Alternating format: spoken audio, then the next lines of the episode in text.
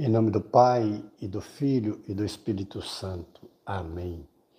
Vinde, Espírito Santo, enchei os corações dos vossos fiéis e acendei neles o fogo do vosso amor.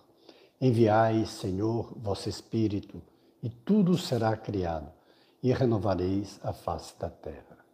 Deus, que instruístes os corações dos vossos fiéis com a luz do Espírito Santo, Fazei que apreciemos retamente todas as coisas, segundo o mesmo Espírito, e gozemos sempre de Sua consolação. Por Jesus Cristo, Senhor nosso. Amém. Nossa leitura orante hoje, contexto de Lucas 6, de 6 a 11.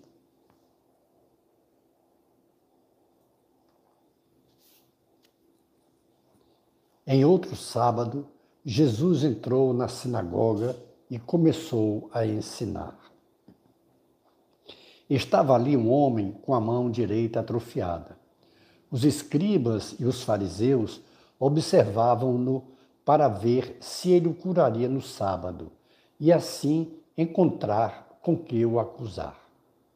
Ele, porém, percebeu seus pensamentos e disse ao homem da mão atrofiada: Levanta-te e fica de pé no meio de todos. Ele se levantou e ficou de pé. Jesus lhes disse: Eu vos pergunto se, no sábado, é permitido fazer o bem ou o mal, salvar uma vida ou arruiná-la. Correndo os olhos para todos eles, disse ao homem: Estende a tua mão. Ele o fez e a mão voltou ao estado normal. Eles, porém, se enfureceram e combinavam o que fariam a Jesus. Palavra da salvação. Glória a vós, Senhor.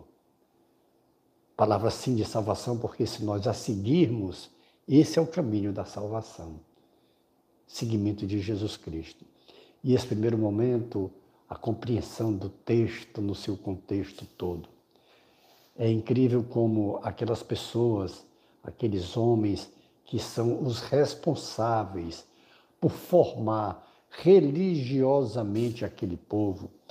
E é importante que a gente compreenda que aquele povo foi um povo escolhido por Deus, um povo especial, formado por Deus, constituído por Deus para uma revelação. A constituição desse povo vem de Abraão, quando Deus o chama, estando ele na Caldeia, em Ur, e sendo já idoso e sua mulher Sarai estéril, Deus o chama para uma missão, para constituir um povo. Naquela época, o, todos os povos eram politeístas, adoravam a muitos deuses. E Deus escolhe aquele povo, aquele casal, para constituir um povo.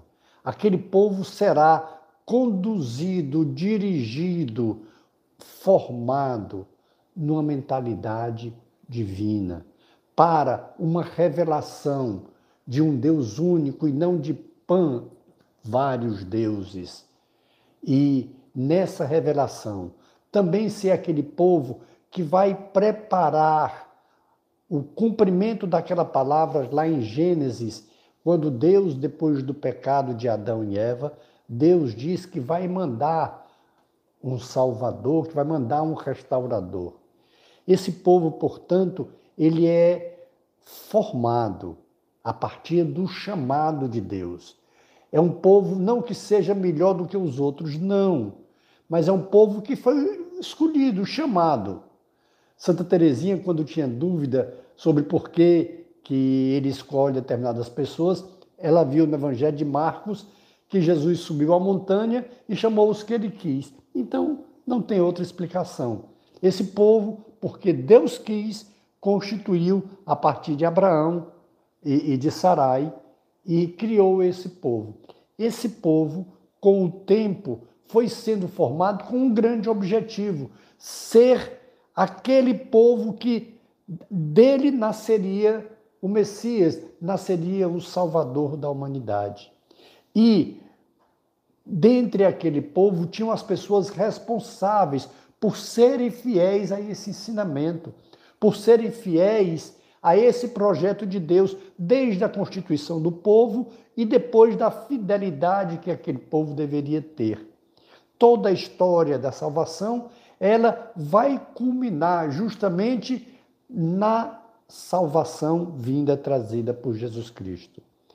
E os dirigentes religiosos, os escribas e os fariseus, eles eram os responsáveis por fazer todo Israel, todos os judeus, conhecerem e aguardarem a promessa que deveria se cumprir. Porém, quando os verdadeiros líderes religiosos, os verdadeiros profetas, eles vinham trazendo palavras de exortação, de correção, palavra de incentivo, eles eram perseguidos e mortos. Agora, quando Jesus vem, em vez daqueles dirigentes religiosos da sua época, os escribas e os fariseus da sua época, em vez de ficarem atentos à revelação que se apresenta agora, que se concretiza a profecia, não, porque Jesus veio e contraria os seus interesses pessoais. Jesus vem contrariar a sua forma de viver, porque Jesus, ao se apresentar, ele se apresenta como servo, ele se apresenta sem luxo, desde o seu nascimento, que nasce na manjedoura, na menor cidade de Israel, em Belém, menor cidade da Judéia, uma pequena cidade, a mesma cidade do rei Davi. E a vida toda de Jesus, ela é de doação, de desapego, de não querer os primeiros lugares, de ser servo em vez de ser servido. E agora, Jesus é aquele grande revelador da verdade do Pai. E um dos preceitos dados por Deus foi o guardar o dia de sábado, naquelas um dos dez mandamentos, mas o guardar no sentido de que deveria sim ter o repouso e deveria também ter um momento de maior intimidade com Deus. É o momento de ir à sinagoga e das orações, do recolhimento, de viver em família. Mas é o momento, acima de tudo, de se fazer o bem, ah, os mandamentos todos dados por Deus nunca foi para castrar, para prejudicar. Pelo contrário, foi um norte saudável. E o objetivo é o bem da pessoa. Os mandamentos, a vivência dos mandamentos é exatamente não deixar que a pessoa se desvie do caminho de Deus. Mas esses escribas, esses fariseus, eles tinham uma aparência Daí Jesus falar pejorativamente a expressão de farisaísmo, ou seja, parece com os fariseus, que têm uma aparência externa, mas na realidade internamente é outra. Eles não queriam o bem de ninguém a não ser o seu próprio interesse. E como viram Jesus, e Jesus contraria os seus interesses, porque se eles aderissem a Jesus obrigaria a fazerem renúncias nas suas vidas, obrigaria também eles imitarem Jesus. Então eles preferem aniquilar Jesus, eles preferem afastar Jesus. E hoje eles ficam atentos quando Jesus na sinagoga vai fazer a sua pregação. Jesus ia todos os sábados nas sinagogas e percorria todas as sinagogas, pregando e anunciando, e eles, vendo que tinha um homem de mão atrofiada, ficam atentos para ver se Jesus ia curá-los. Jesus, que é pleno de sabedoria, pleno do Espírito Santo, penetrando nos seus pensamentos, sabia que eles não estavam ali para ouvir sobre a boa nova, sobre o Evangelho. Não, eles estavam ali para armando uma cilada, ver se Jesus curaria no sábado a mão daquele que estava com a mão atrofiada, para terem motivos de acusarem, para terem motivos de chegarem, ir à, busca até da condenação de Jesus. E Jesus os desconcerta, porque Jesus não fica em cima do muro. Jesus não adia a cura para o domingo. Não. Jesus vai nos dar um grande ensino. Vai mostrar para eles que o sábado ele deve ser feito bem também, mesmo que seja o dia do Senhor. Acima de tudo, se é o dia do Senhor, por que não nesse dia fazer o bem? E interessante que Jesus não faz é, é, as escondidas, não. Venha aqui, fique na frente. Ou seja, Jesus assume integralmente o seu papel. Ele não tem medo de ciladas, ele não tem medo de armadilhas para falar a verdade, para revelar a verdade. E que grande verdade ele revela hoje. A lei toda foi em função do bem do homem. O bem do homem está acima, é a lei maior, que é amar a Deus acima de todas as coisas e amar ao próximo como a si mesmo. E Jesus, naquele, na frente de todos, cura aquele homem da mão atrofiada, mesmo sabendo que aquela sua ação vai acarretar a perseguição. Vale a pena nós pensarmos em nós. Será que nós temos subterfúgios? Será que nós falamos abertamente sobre a verdade? Será que nós agimos abertamente, seja onde for, onde estivermos, a hora que estivermos? Será que nós procuramos ser fiéis à palavra de Deus? Ou nós fazemos algumas concessões? Ou nós fazemos algumas reservas? Olha aqui, se a gente falar de Jesus aqui, se a gente agir como Jesus aqui, as pessoas vão ficar indiferentes conosco. Claro que nós só podemos falar de Jesus para quem quer ouvir, mas as nossas ações, essas não. Essas, independente de quem esteja, de onde for, nós temos que agir como Jesus agiu. E a ação de Jesus, acima de todas as ações, era fazer o bem ao próximo. E aqui no fazer o bem ao próximo, no caso, uma cura de uma mão atrofiada. Mas o fazer o bem ao próximo, ontem até a gente rezava com não dar ouvidos à fofoca, com não dar ouvidos a fake news. Sim, isso é um grande meio de fazer o bem às pessoas. É não deixando que elas venham fazer fofoca de ninguém para nós. Não alimentemos nem fofoca nem fake news.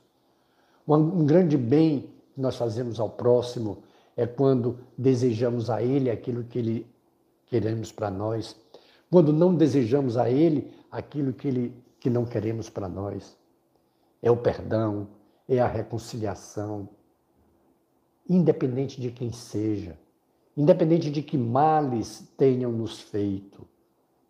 Nós precisamos agir como Jesus a todo instante, a toda hora. Não é só com algumas pessoas, não. Jesus não faz distinção para fazer o bem. E a maneira de se fazer o bem é não fazer o mal, é não desejar o mal, é não alimentar ódio, não alimentar ressentimento nem rancor, levar o perdão, levar a reconciliação.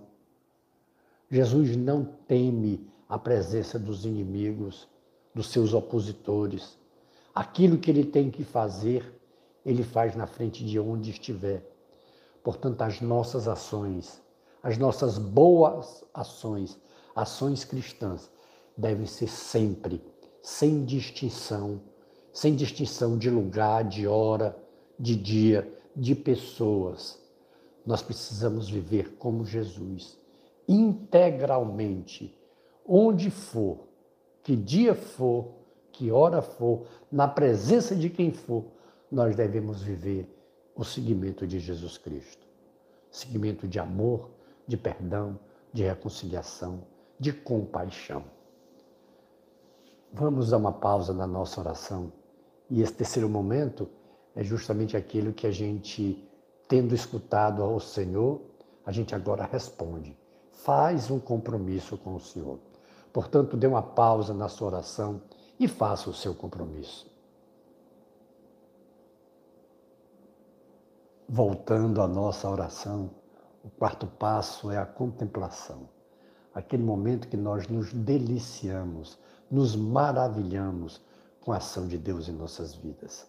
E o tempo que você puder, o tempo que você dispuser, faça agora a sua contemplação. Glória ao Pai, e ao Filho, e ao Espírito Santo, como era no princípio, agora e sempre. Amém. E pela intercessão de Nossa Senhora do Carmo, de São José, de São Francisco, de Santa Teresinha de São João Paulo II, que Deus nos dê sua graça e sua bênção, e sua face resplandeça sobre nós. Abençoe-nos, o Deus Todo-Poderoso, o Pai e o Filho e o Espírito Santo. Amém. Face de Cristo, resplandecei em nós.